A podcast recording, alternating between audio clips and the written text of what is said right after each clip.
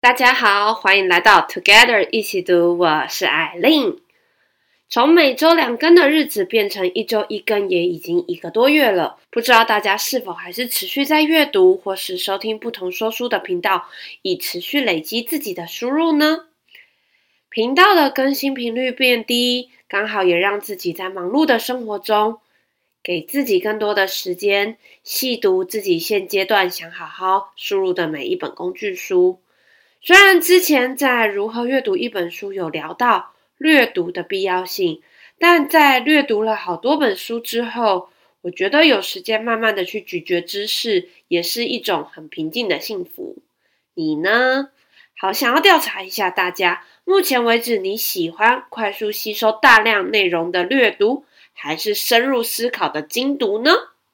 除了阅读之外，跟大家分享一下，我这阵子去看了间中医的故事。不久前，我开车要去便利商店。买东西的时候，刚好把车子停在一间中医门口，有刚好的看到没有什么人在等待，索性就进去挂了号。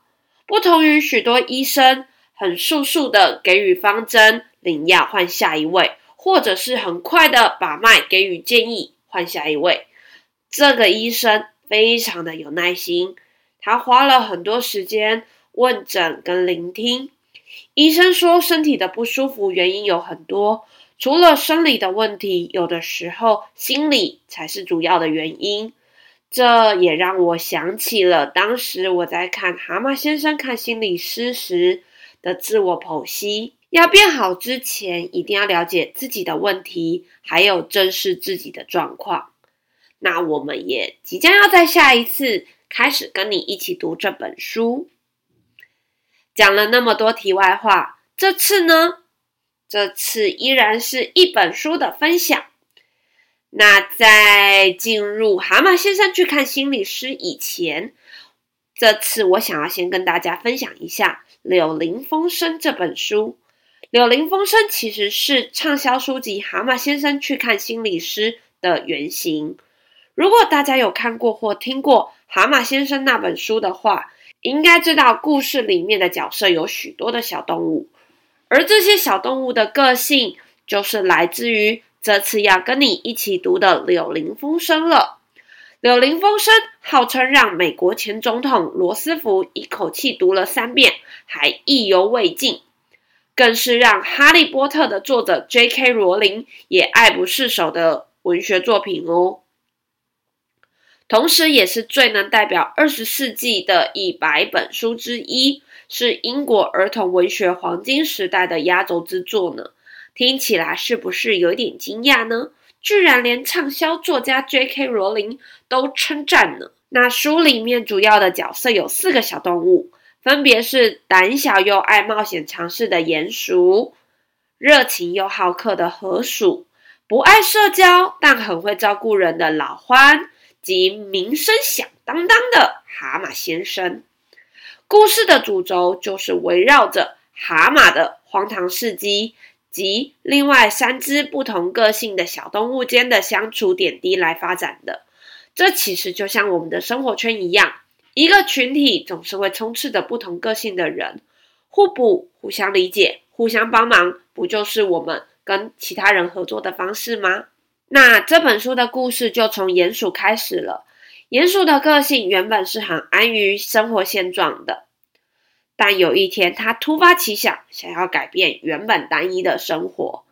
他想要离开他长久居住的地底下，便决定顺着河流展开他的冒险，进而认识了乐观开朗并且热心助人的河鼠。那河鼠带着鼹鼠认识他河畔的朋友们。并且带着他享受着阳光与河畔，这都让长期居住在地底下的鼹鼠大开眼界。接着，河鼠带着鼹鼠到了蛤蟆庄园，认识了蛤蟆先生。蛤蟆先生正在欣赏自己刚刚买的大篷车，并且邀请他们跟他一起去各个城镇旅行，让原本生活单一的鼹鼠跃跃欲试。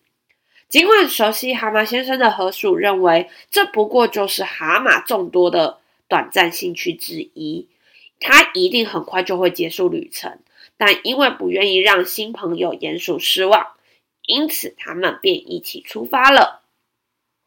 谁知道才出发了三天，这辆新买的篷车就被路边呼啸而过的豪华汽车逼车，而翻落到水沟内。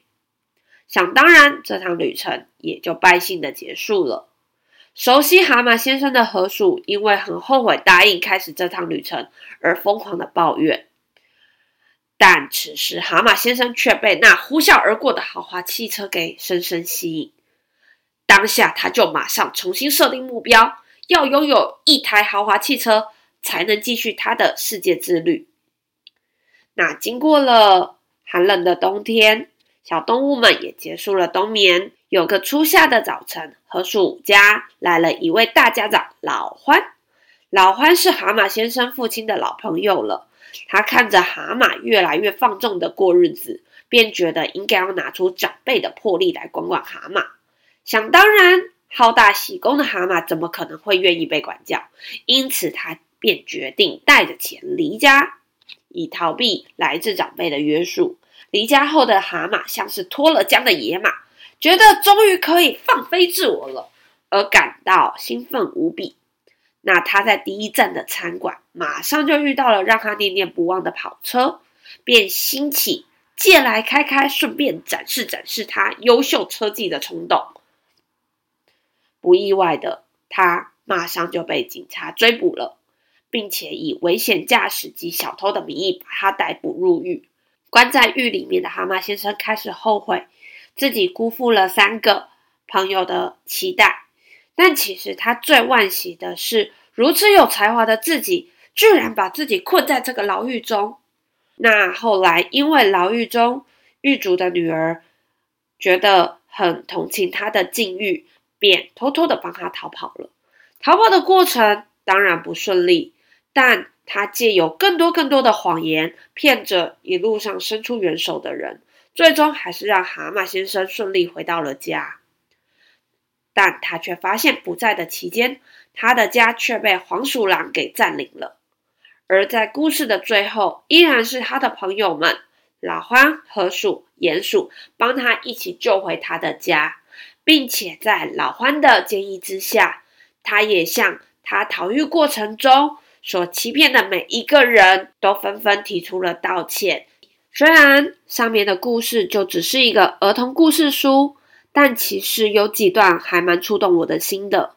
在鼹鼠跟河鼠初相遇的时候，鼹鼠羡慕河鼠可以自在的划船，便以为划船就是很容易的事情，以至于他抢过了船桨，试着划行，却差点害彼此都落入河中。那时河鼠说：“很多事情都是需要持续练习的，你不应该操之过急。”这是不是很像我们的日常？担心自己学得太慢，会得太少，而被焦虑充斥，按部就班，并且深信踩稳脚步慢慢来，真的会比较快呢。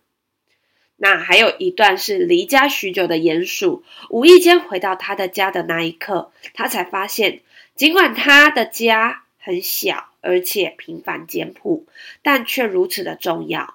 同时，他也回忆起那段离家的日子，他跟自己说，在持续探索未知的道路上，永远不要忘记自己的家。这就像是努力为自己未来打拼的我们一样，往前冲的时候，不要忘记背后的家，甚至是家里面可能还有一个人在等你哦。那在蛤蟆先生的冒险之旅时，河鼠也遇上了一群要去南方的旅鼠。旅鼠跟他说：“给自己一次冒险的机会。”专心的听从远方的召唤，趁着时间还没有悄悄的溜走，关上自己的大门，迈开步伐吧。然后你就可以走出那一成不变的日子。不知道正在听的你，是否跟我当时看到有一样的鸡皮疙瘩呢？很多梦想跟目标，其实都是被自己给困住。勇敢的给自己一个不一样的任意门，就去尝试吧。最后就是夺回家园的蛤蟆了。